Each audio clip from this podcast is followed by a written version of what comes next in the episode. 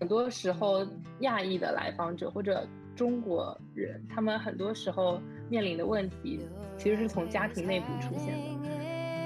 不能认为说是我们自己有问题，所以才被别人霸凌了，而是这些霸凌者他自己有一些性格上的缺陷啊，他需要霸凌别人，我们只是被随机的选中了。很多孩子他被霸凌了之后，他不愿意跟父母去讲，是因为他们已经预判了父母会怎么做。如果我的小孩跟你讲了很多我家里发生的事情，那你会不会转头就去跟 DCFS？汇报这个事情，那么 DCFS 会不会过来把我的小孩从我的身边带走？那其实对家长来说，你们的出现更像是一种权威的审视、审判，就是说他孩子出问题了，哎，是你的教育和你的干预有问题。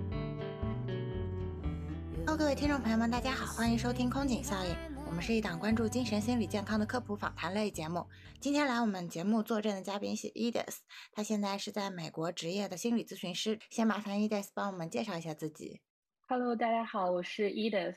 目前在洛杉矶。我今年刚从硕士的学校毕业，然后我的专业是临床心理学与婚姻与家庭治疗。目前我在美国是注册婚姻家庭治疗师 AMFT。嗯，哎，那主要的工作对象是在那里的工作内容就是做这个婚姻与家庭的心理治疗，是吗？嗯，其实婚姻与家庭治疗师它只是一个头衔，因为就是如果对美国的心理咨询行业有一定了解的人的话，大家可能会知道，其实他对学历是有一定要求的。大家可能有一个歧义，就是好像是一定要在美国读一个心理学位的博士。你才能在美国执业，但其实是其实不是这样子的。如果你是硕士毕业，也是有一些对应的这种执照 license 是可以让你去成为心理治疗师的。比如说，现在我所从事的这个是 AMFT，它其实就是婚姻与家庭治疗师。当然，在美国还有另外几类的执照也是可以从事心理治疗的工作，比如说 social worker 就是社工。还有就是在加州还有一个执照，就是 PCC，就是 Professional Clinical Counselor，专业临床咨询师，可以这样说吧。这三类执照在美国都是可以从事心理咨询的工作的。那你现在的主要工作内容就是心理咨询是吗？对，其实心理咨询。对应的英语叫 counseling 嘛，然后我们可能更多偏向于 psychotherapy，就是可能面向的受众来访者是更严重一些的，可能会有一些比较严重的精神疾病，或者说是药物滥用的问题啊，或者说这种的。那像就是你当时工作啊或者实习的这个单位是一个医院吗？还是说专门的一个心理治疗的机构呢？我工作的。这个机构它是一个学校，它其实是一个非营利性组织，它和洛杉矶当地很多的私立学校，他们之间可能有这种合约，然后他们派遣这种实习的人去每一个学校从事学校心理咨询师的工作，所以我所有的来访者到现在为止都是未成年，主要是从幼儿园到。八年级应该就算是国内的初中的这样一个年龄段。哦，是这样的孩子也有这种物质滥用方面的问题吗？呃，没有这样的孩子，他们可能更多的是一些，比如说抑郁症或者 adjustment disorder，我不知道 中文叫什么，他们可能就是更多的是偏情感然后关系方面的。当然，在美国的学校里面，我感觉霸凌问题其实还是挺严重的。尤其是我最开始所在的一个学校，它是一个高中，然后它是一个女校，也就是说所有的孩子全都是女孩子。这种群体里面霸凌问题是非常严重的。我当时接到的挺多的来访者都有跟我说过，是他们是霸凌的受害者，是被排挤还是有这种暴力方面的行为？他有他没有跟你吐露过，就具体发生了什么样的事情吗？嗯，其实女生之间的霸凌，她们可能付诸于这种暴力行为的这种情况会偏少一点，可能会没有那么多，比如说打你啊这种的行为，但是她们可能会有一些言语上的霸凌，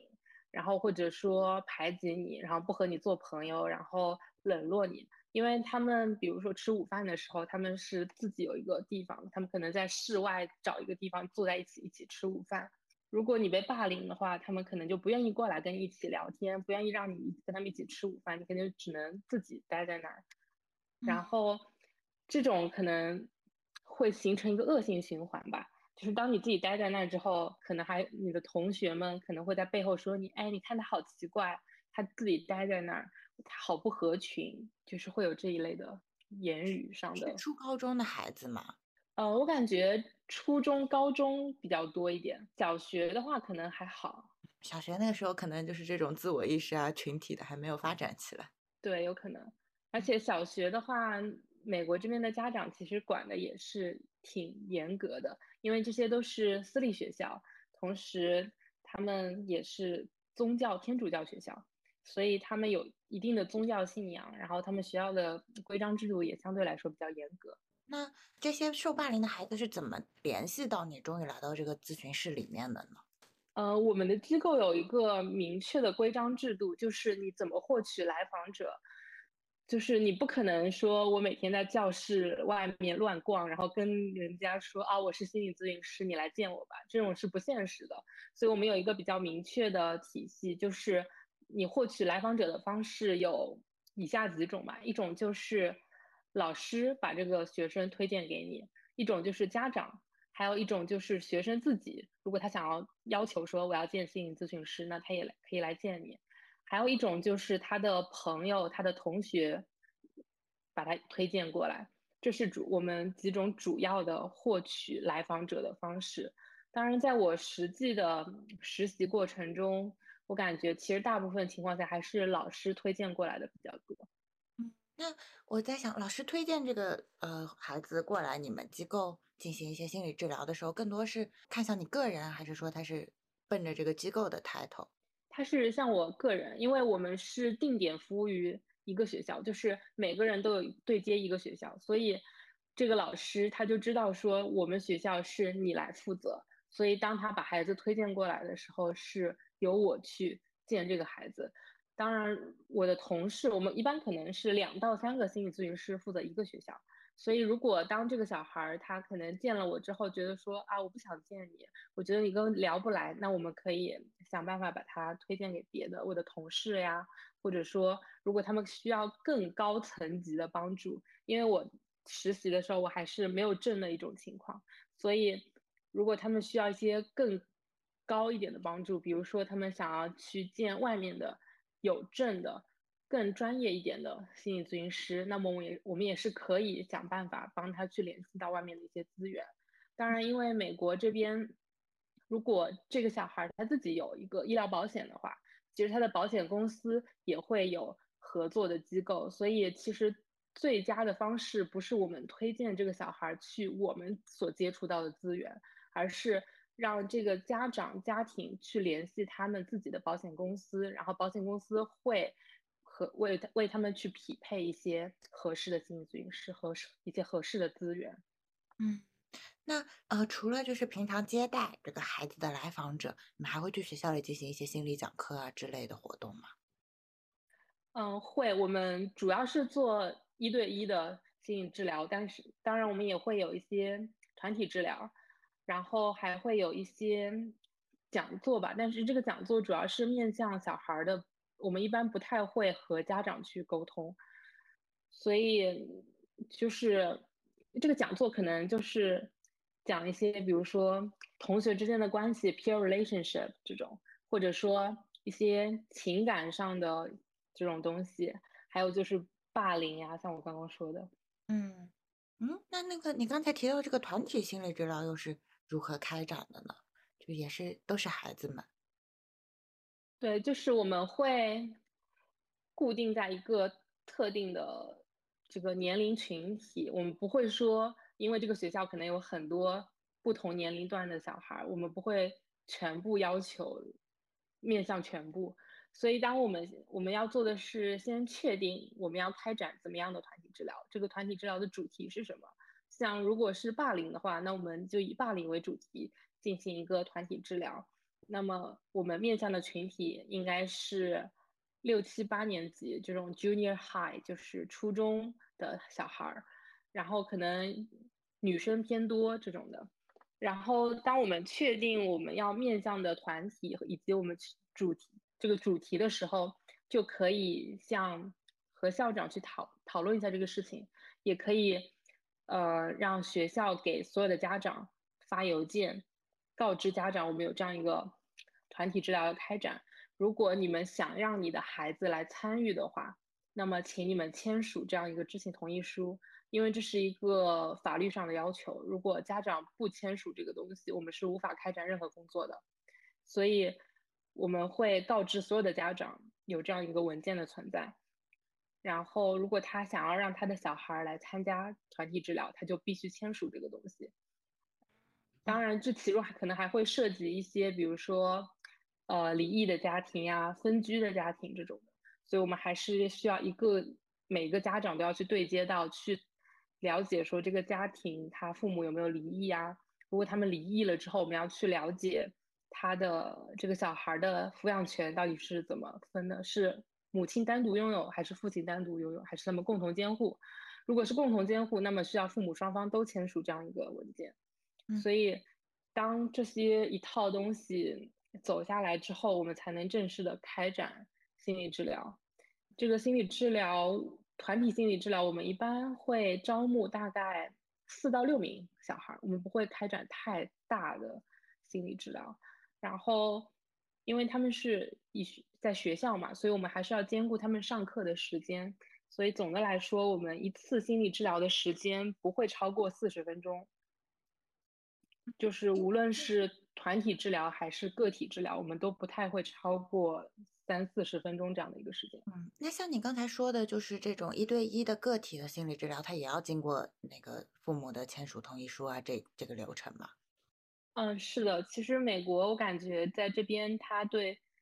这一方面的法律要求是很严格的，所以只要你的来访者他是。其实分很多种情况吧，但是我讲一个比较笼统的情况，就是只要你的来访者是十八岁以下的，只要他是未成年，那么你要见他，你就必须有监护人或者父母的这种知情同意书。然后我们在学校里面的规定是，你可以第第一次他来的时候，他没有父母的知情同意书，你是可以见他的。但是第二从第二次开始，你必须在第二次开始之前。拥有那个父母的知情同意书，你才可以继续见他。嗯，哎，那这些孩子来的时候，主要都是自己想来，还是说老师啊、朋友觉得他有必要来？来的孩子们的这种意愿上，到底是谁主动来做这个事情呢？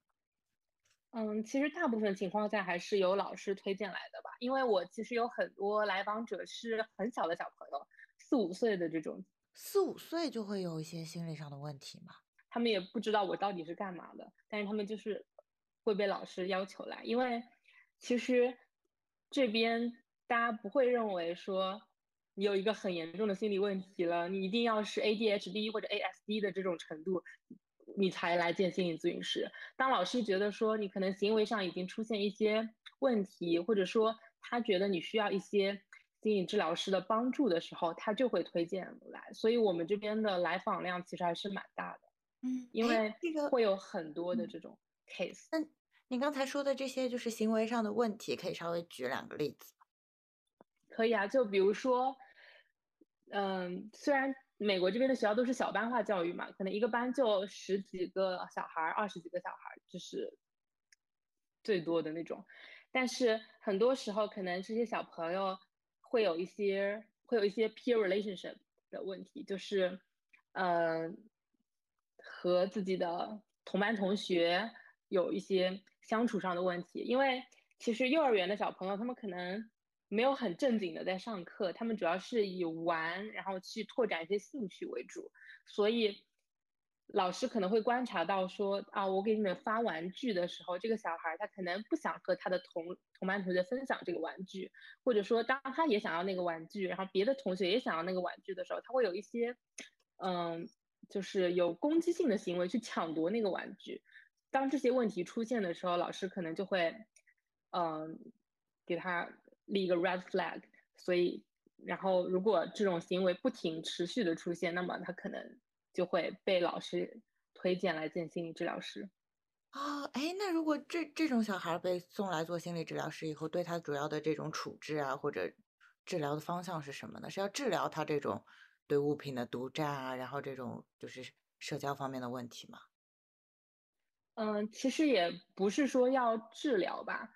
其实我觉得更多的是帮他去意识到这个东西，同时去培养说他能够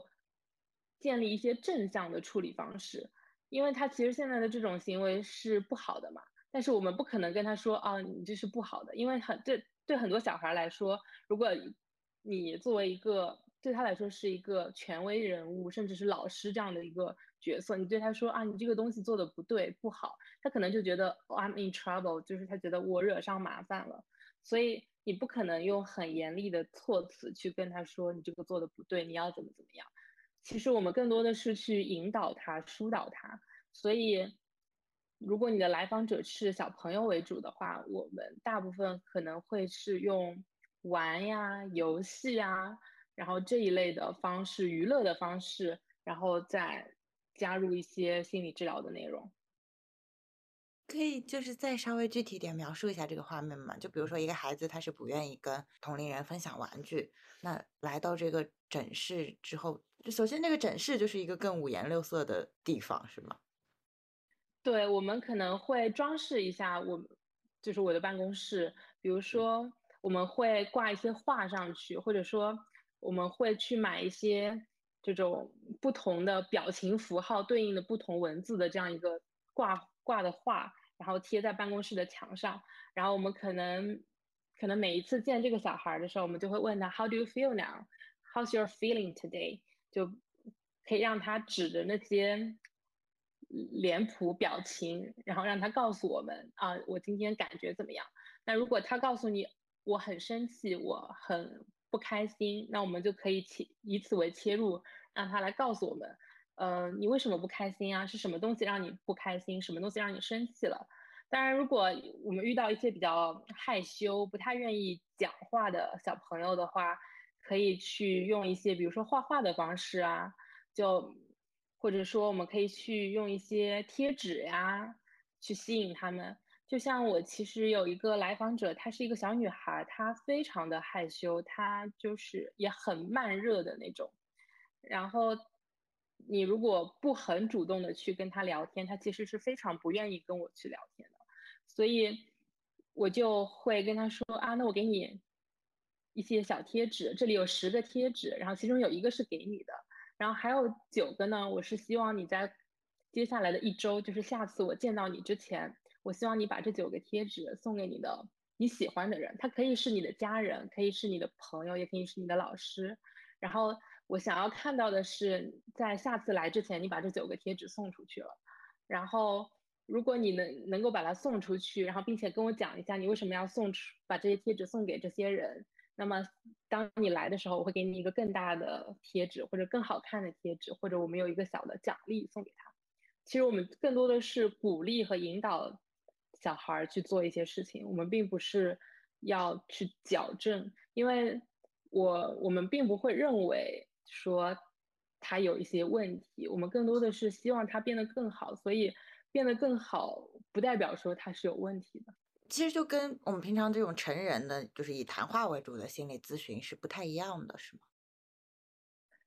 对，如果你的来访者是非常小的小朋友，四五岁、五六岁，他们可能甚至都不愿意安安静静的坐在椅子上听你讲话、跟你聊天，那么这时候可能就需要一些辅助的手段。当然，如果我的来访者是更大一点的小孩，像嗯六年级、七年级、初中这样的小孩，他们可能已经可以听你的话，已经能够听懂你在讲一些什么，也愿意跟你聊天。那么这时候我们还是以聊天为主。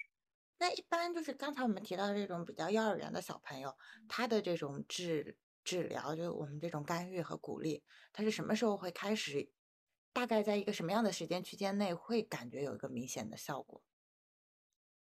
嗯，其实这个比较难说吧，因为我们所在的是一个学校嘛，所以还是要以学校的这个日程安排为主。所以很多时候可能你觉得我们可以更进一步的时候，他们学校可能要放假了呀，或者说这个学年结束了。所以整体来说，我们做的这个治疗和干预是比较短期的，大概可能以以十二个十二次会面为一个周期。如果十二次结束之后，这个家长或者说这个小孩他本身自己他有强烈的要求说我还要继续，那么我们会再开展一个十二次的这样一个周期。但是如果十二次下来的话，就是我们觉得说，他现我们会评估一下他，我们觉得说他现在的状态和我们当时为他设立的这个治疗目标已经挺相近了，包括我们都觉得他有一些进步的话，我们可能就会停止。哦，其实就相当于是一个外，就是附属于学校外挂辅助这种教育啊，包括就是孩子的这种生生长的保护的这样一个部门。对对对，还是以学校为主。你们这个治疗的过程是一个公益的过程吗？它是怎么进行收费的呢？嗯，其实家长和就家长、学生还有治疗师之间，他们是不会直接向我们付费的。像我所在的这个机构，它是一个非营利性组织，所以在加州大部分的非营利性组织，就是精神健康方面的非营利性组织，他们的主要资金来源一部分是。是社会捐赠，一部分是他们有自己的一个董事会，还有一部分就是向政府拿钱。政府在加州政府、州政府还有下面的各级县政府，它都它会有一个组织叫做 D.N.H. Department of Mental Health，就是有点像专门管理精神健康方面的一些东西的一个部门。这个部门它会有很很多的资金。然后它资金有不同的流向，它可能会根据不同的机构、他们服务的人群以及他们提供的服务来给你提供资金。所以，因为你要向政府拿钱，所以这个机构它可能也需要满足政府的一些 KPI 上的要求，比如说他们可能会要求你每年有多少的创收，每年能够呃接待多少来访者，他们可能会对你有这样一个要求。啊，其实相当于这个机构更多是一个公共服务性质的，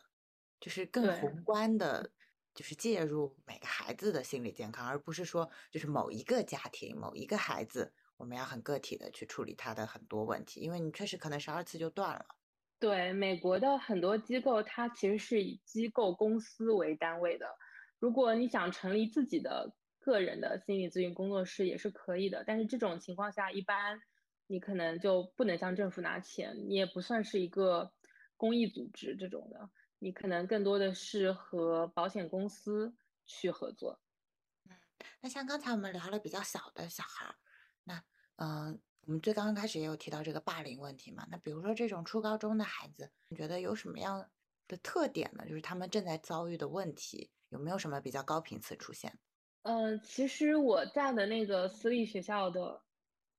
它是属于比较好的私立学校，所以在这个私立学校读书的这种孩子，他们来的来来来的这种家庭，其实也是收入比较高、社会地位相对偏高的家庭。然后这一类的小孩儿，我们都会叫他，就会说他是那种 high functioning，就是他的社会功能、他的各项，他其实是都很好，同时他的学习可能也非常的好。但是这类小孩很容易出现的问题就是，他可能很容易就是学习压力过大，同时他可能会有很多来自家庭方面的压力，因为父母的高期望、高要求，还有可能就是青春期的女孩子嘛，然后可能约会呀、找对象这种的，然后可能还会如果严重一点，那就可能有怀孕呀这种问题，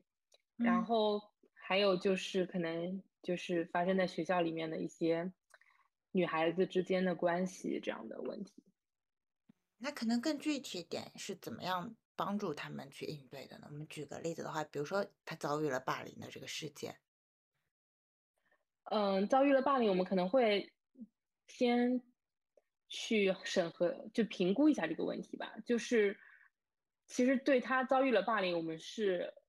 不能做什么的，因为这些事情都超出了我们的权限范围。就是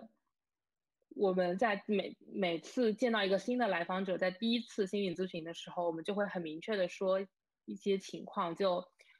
保密原则以及保密原则的限制性，就是我们要跟他说明，你所有的告诉我的东西，我们都会保密，但是只有三种情况是例外的，只有。当这三种情况发生的时候，我们可能需要突破这个保密原则。第一种情况就是，当你告诉我你有一些自自杀、自残的行为，你可能要伤害你自己了。第二种情况就是，你告诉我有人要伤害你，比如说他在威胁你，他告诉你说我什么时候要来攻击你了，这样的。还有第三种情况就是。当你告诉我你要去攻击别人，你要去伤害别人，只有这三种情况的时候，我们可能就无法接着进行保密。我必须和我的督导和我的上级去沟通，然后我们可能还需要采取一些另外的措施。所以，如果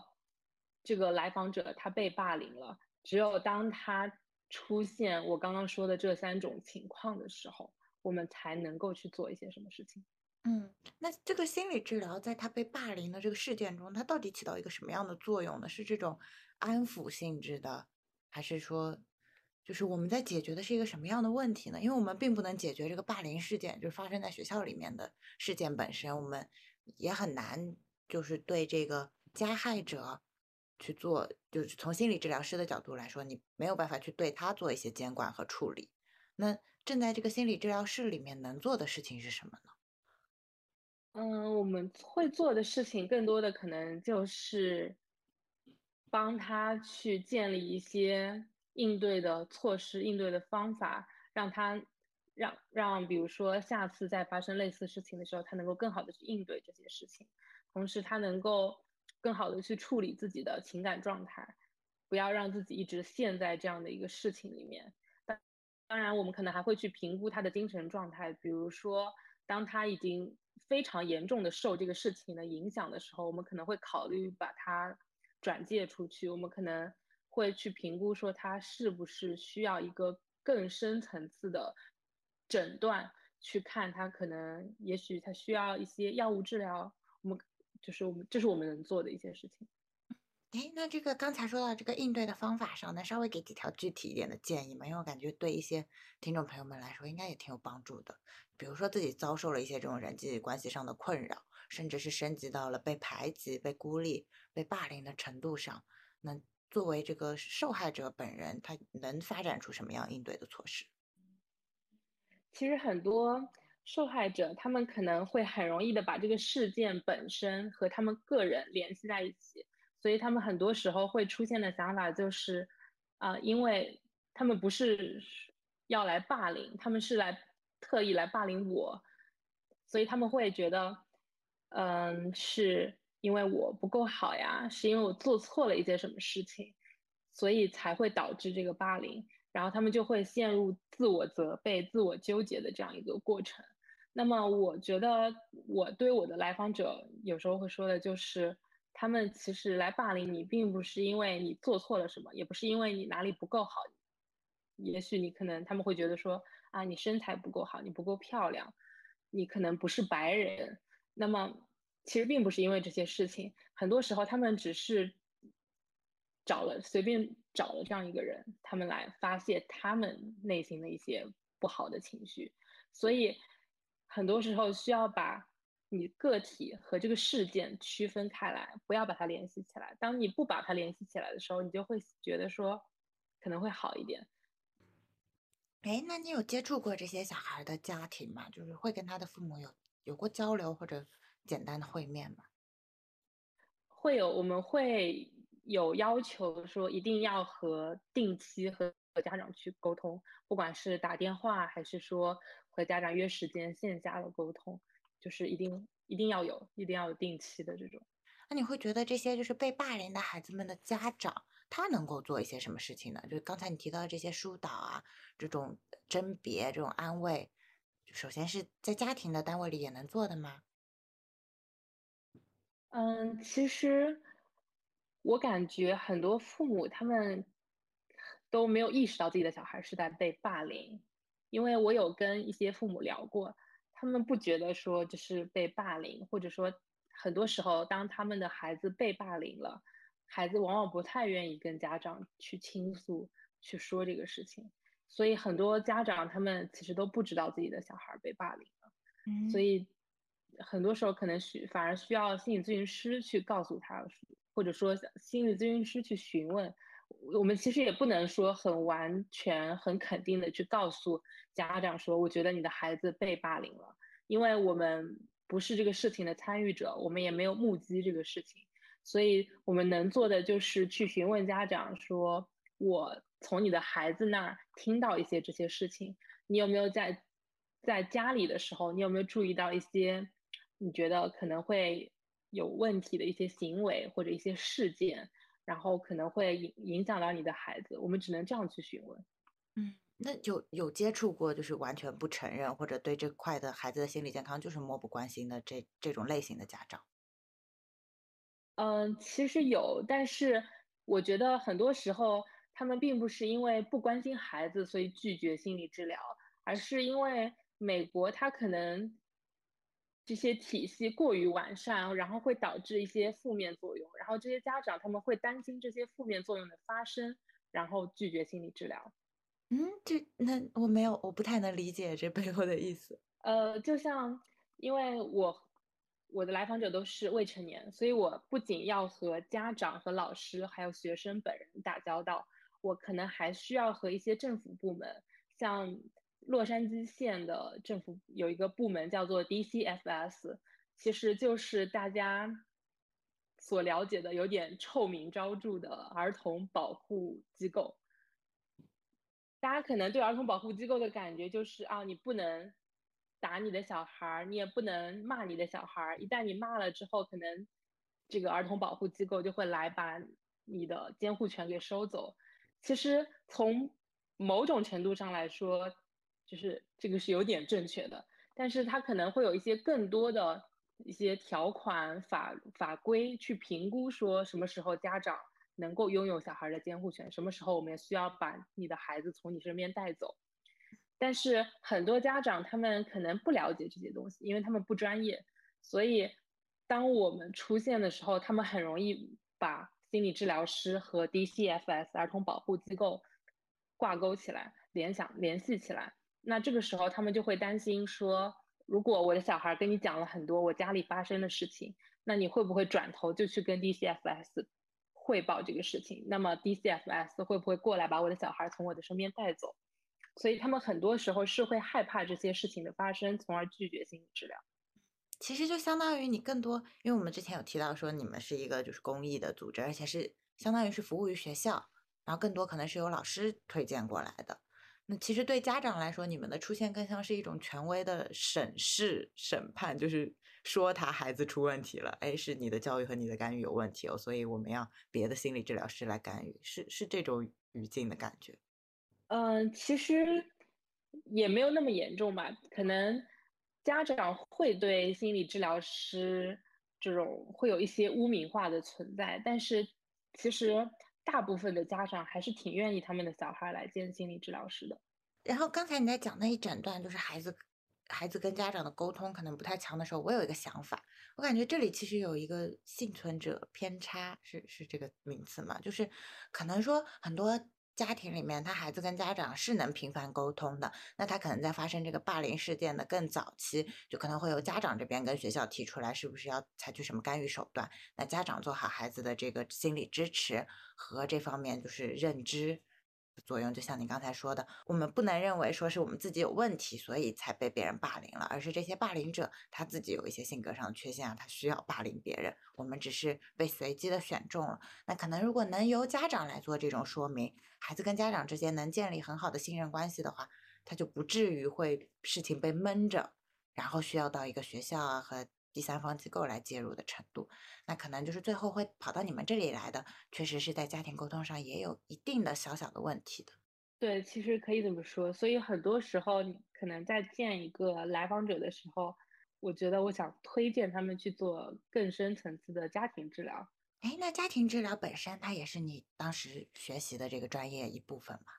对，家庭治疗其实也是我学习的一部分。我们有专门的两节课，叫做婚姻与家庭治疗一和二，所以主要就是去了解一些家庭治疗的方法和婚姻治疗的方法。那我们再聊回这个心理咨询这件事情本身，因为其实现在国内很多人他对这个心理咨询服务也非常的好奇，也想获取这种相关的服务，但是可能对不管是咨咨询师资质的辨别，还是说到底应该去找哪个机构。来访者自己就比较模糊，那可能这个市场本身它也比较模糊，大家就不会标那么明显的 title 出来。像我们了解到说，其实心理咨询它是分为很多流派的，嗯，可以稍微帮我们介绍一下流派，或者介绍一下您现在这个嗯婚姻家庭或者主要处理孩子问题这方面主要运用的是哪个流派的知识呢？嗯，其实我没有很明确的流派的倾向，但是。我在见来访者的时候，我首先会运用的是 person-centered，应该算是人本主义吧。然后我觉得，不管是你的来访者是怎么样的一个年龄群体，怎么样的背景、种族，我觉得这个都非常重要。就是站在他的角度去思考一些问题。由于我在学校里边嘛，我们做的短程的治疗比较多，所以很多时候主要就是焦点解决吧，solution-focused therapy 比较多。还有就是 CBT 吧，然后我也有在外面接受一些其他的培训，呃，比如说我们有一些专门针对创伤的一些培训，比如呃，它有一个针对创伤的疗法叫做 EMDR，它叫全全称叫 Eye Movement Desensitization，眼动什么？对，它是眼动脱敏。治疗，嗯，有，它其实和普通的沟通的治疗有很大的区别，但是它其实是一个非常有用的治疗。嗯，那在学习的过程中，比如说现在，因为可能中国相对来说这方面比较缺乏呢，比如说身为一个需要被帮助的人，他想自己获取一些这方面的知识，有没有比较推荐的这种作家或者某个流派的指导的书，或者是具体的某个书籍可以介绍给我们？哦，可以啊，就是我还挺喜欢的一个呃心理学家，他其实更多的是一个心理医生，因为他是医学博士，他叫 Irvin Yalom，欧文亚龙是吗？对对，他他应该他应该还活着，对他应该还活着，挺有名的，嗯，对我我之前有看过他的一本书，就是这个就是 The Gift of Therapy。它其实非常适合刚入门的一些心理治疗师去读。他讲了，然后他每一章都非常的简短，但是他会把一些很精炼的内容放在每一章，就是他会告诉你一些，嗯，比如说比较比较有用的一些小技巧，怎么样更好的能够和你的来访者去沟通，呃，然后怎么样能够促进你们的这个来访者和咨询师的关系。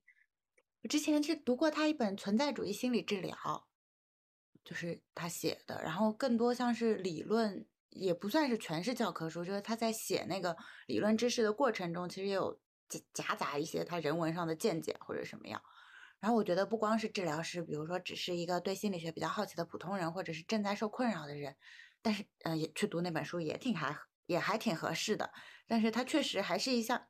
它确实还是一本比较偏专业的书，可能需要一些阅读的能量。就是一些嗯对，但是他好像也有一些比较就是站在来访者角度的书，我有我有看过，但是我可能还没有开始阅读。嗯，然后我还看过他一本小说，是叫《诊疗椅上的谎言》，那是一本小说，但是他写小说的过程中会加入他的一些就是现在的观点啊，甚至是批判在那个里面，但是那些好像也确实都是面向咨询师的书。对，其实我感我我不太了解有有一些书它有没有翻译成中文吧，但是我有在看的一些像美国，其实就是婚姻家庭治疗师或者说一些心理学家他们自己写的书，其实它更很多都是嗯帮你自我疗愈的，我感觉还挺不错的。呃，我可以去把它拿来，我忘记那个叫什么名字了，稍等我一下。好，我我拿了三本书吧。我感觉国内好像也挺火的，第一本叫做《Why Has Nobody Told Me Before》，它讲的是一些嗯，可能自己内心会很容易陷入的一些 paradox，一些纠结的点。然后他会这个作者他会帮你，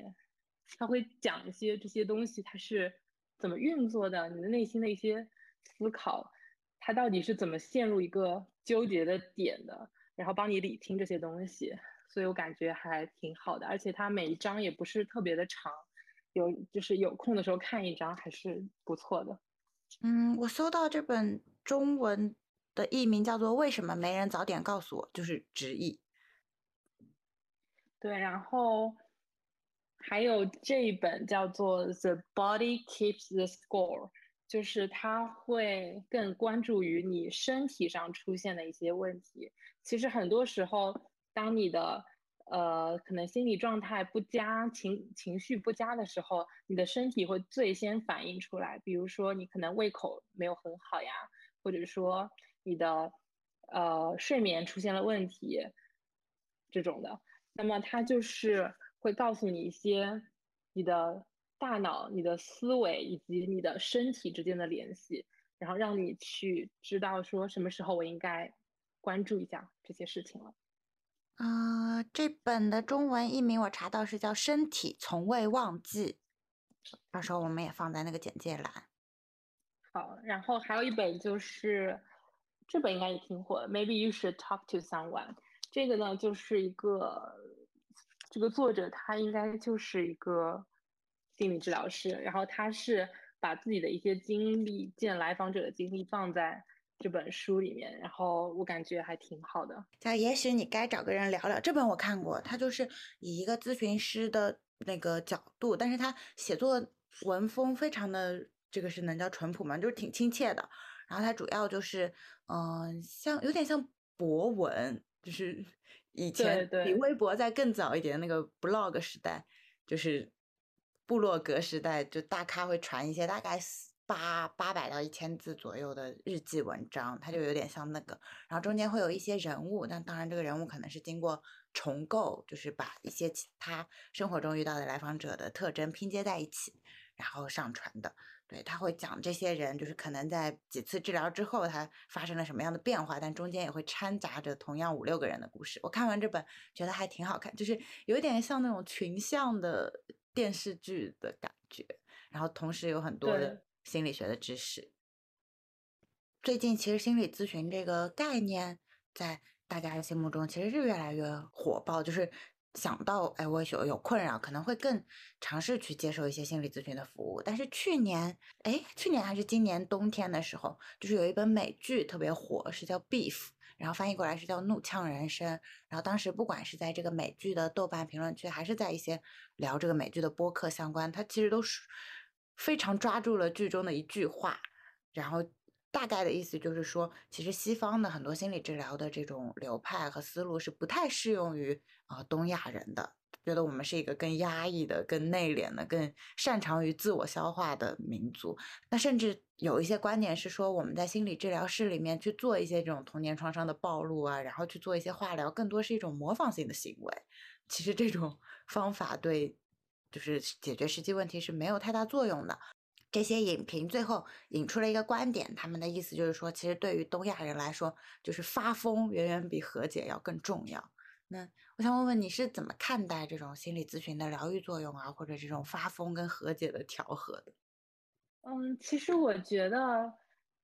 心理治疗这个点，它肯定是要基于来访者的各种背景。年龄呀，种族，然后他生长的环境，他的教育背景，肯定是需要去考量这些问题的。但是我觉得亚裔其实并不像大家说的，是一个需要去压抑这些事情，或者说我一定要发疯才行的这样的感觉，因为。我的很多来访者，他们不是亚裔吧？他们是 Hispanic，就是拉美裔。其实，在我和他们接触的过程中，我会发现他们很多时候的家庭氛围和亚裔也有类似相似的地方吧。其实他们也是那种比较传统、比较保守的这种家庭文化。所以，我我觉得很多时候我在和他们接触的时候，会有很强的 counter transference，会联想到我自己，或者说我是我自己的一个文化背景，我就我会觉得，也并不能说西方的一些理论，好像在中国在亚洲就水土不服了，还更多的还是看你怎么去运用它，或者说你怎么把这个文化多元文化的。这个概念植入到这些东西里面，就像我当时在上婚姻与家庭治疗这门课的时候，我们更多的讨论了一个比较著名在家庭治疗方面比较著名的一个治疗师，叫做 Bowen。他的一个理论呢，就是他把家庭认为是一个系统，一个健康的家庭关系其实是多元分化分化的这样一个关系。就是每个人既既是家庭的一部分，他又是一个独立的个体。但是我觉得很多时候亚裔的来访者或者中国人，他们很多时候面临的问题其实是从家庭内部出现的。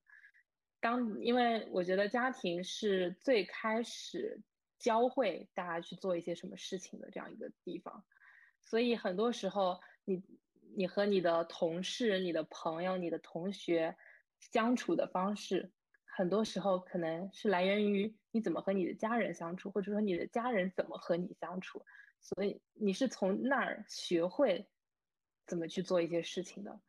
所以很多时候出现的问题，可能就是跟家庭、家庭关系，还有怎么处理你在这个家庭中遇到的一些事情所产生的一些不良的情绪、消极的情绪有关。讲回 Bowen 吧，Bowen 他就是比较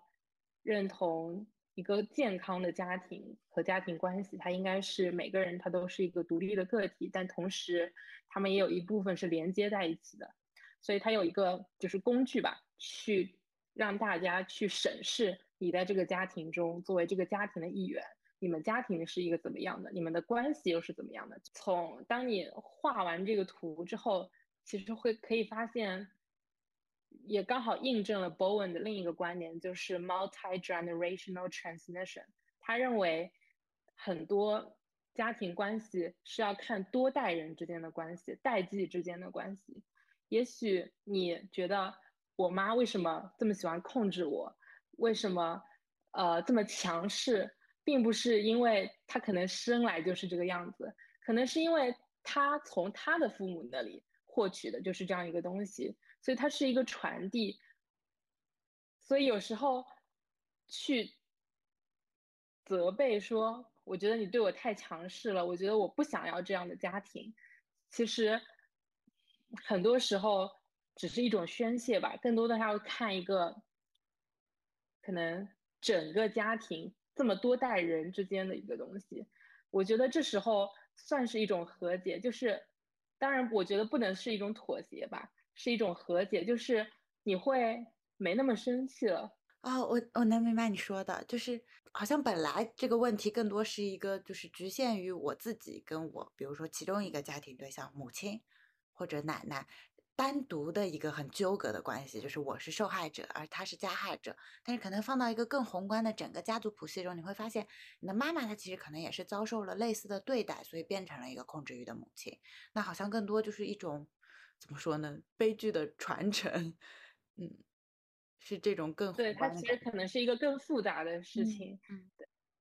所以就是当你知道这个事情之后，你可能就不会把自己放在一个单一的受害者的角度。所以我会觉得，好像在呃进行这些理论的分析，就是这种比较理性的、比较西方的一些，嗯，怎么说呢？心理学的逻辑的展露的过程中，那其实人会获得一种。我自己给它命名叫第三只眼功能，就是我们可以站到一个上帝视角来去看所有发生的事情，然后可能伤害我的人，比如说是一个控制欲很强的母亲，比如说甚至是一个霸凌别人的同学，那我们当然不是要给他脱罪，那可能会意识到他也只是这个机器这个体系中也好像受到压迫，受到这种嗯这个叫什么？受到这种恶意的传承的一部分。然后我自己也不单单只是一个非常非常可怜的受害者，我可能刚好处于这个体系的哪个位置？那我能不能去到别的位置？或者我甚至能不能逃开这个体系本身？我感觉这种思路都是可以在心理治疗就是展露的过程中去慢慢习得的。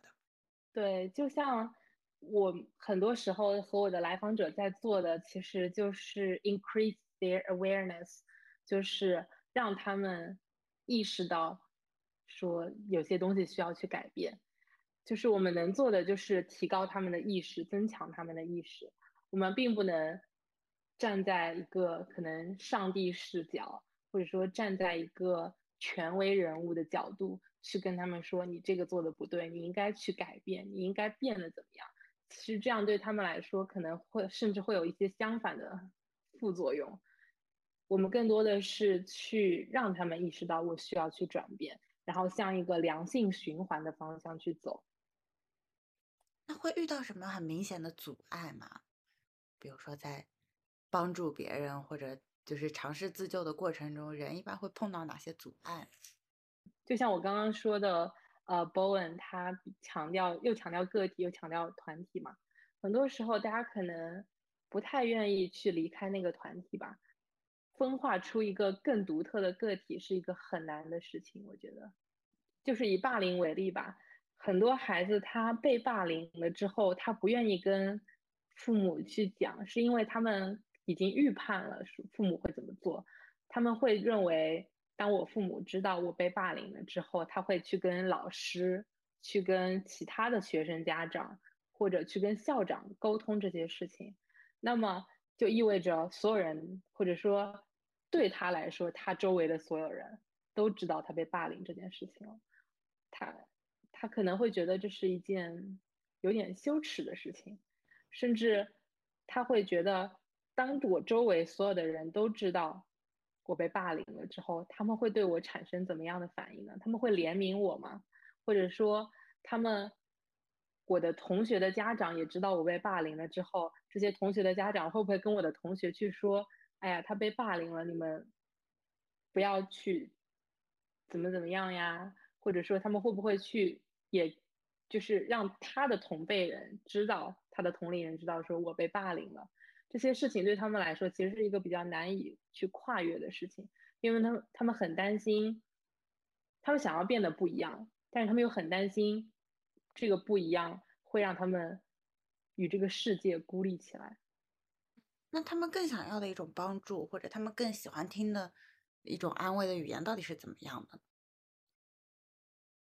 我觉得很多时候，可能因为心理治疗是一个比较漫长，然后他可能需要一个比较循序渐进的东西嘛。我觉得很多时候，他们更希望的是你和他们站在一起。然后，他们也希望说，你是真心实意的在听他说这些话，然后也是能够感受到他所吐露的这些东西，所向你表达的情绪，并且你是相信他的，让他觉得你就好像是一个很好的聆听者和在保护他的这样一个角色。就还是倾听和共情，其实很多对，可能家长心目中他认为的保护，就是比如说跟老师去 battle，跟就是这个霸凌者的父母去控诉，好像在孩子看来是更多是一件比较丢脸的事情，一种不好的介入方式。对，因为其实对青春期的小小女生吧，女生来说，她们更多的想要的是融入这个群体。他们不想要说我就是被排挤出去，因为他们会觉得，如果我被排挤出去，如果他们不愿意和我一起吃午饭，不愿意和我一起散步或者出去玩，那么我就是那个奇怪的人，我就是那个格格不入的人。这个对他们来说，其实是一个比较灾难性的事情。那可能说到最后，就是最后还想问一下你，比如说对今天听节目的人，或者是有一些相关人际关系问题的人，能有一些什么样的建议呢？我觉得如果经济条件允许，我还是建议去见一见心理治疗师吧，因为我觉得很多时候去见心理治疗师，并不代表说你有严重的心理疾病，可能更多的是你想要去倾诉一下，或者说想有一些人际关系上的问题或者情绪上的问题，想要去寻求帮助。我觉得如果这时候能有一个专业的这样一个人在这儿。我觉得会有很大的帮助。当然，如果可能经济条件不允许的话，或者说没有那么允许，那么我觉得在处理情绪上的问题或者人际关系上的问题的话，我觉得有时候 self reflection 比较重要，就是去回忆一下我和这个人交交往的过程中。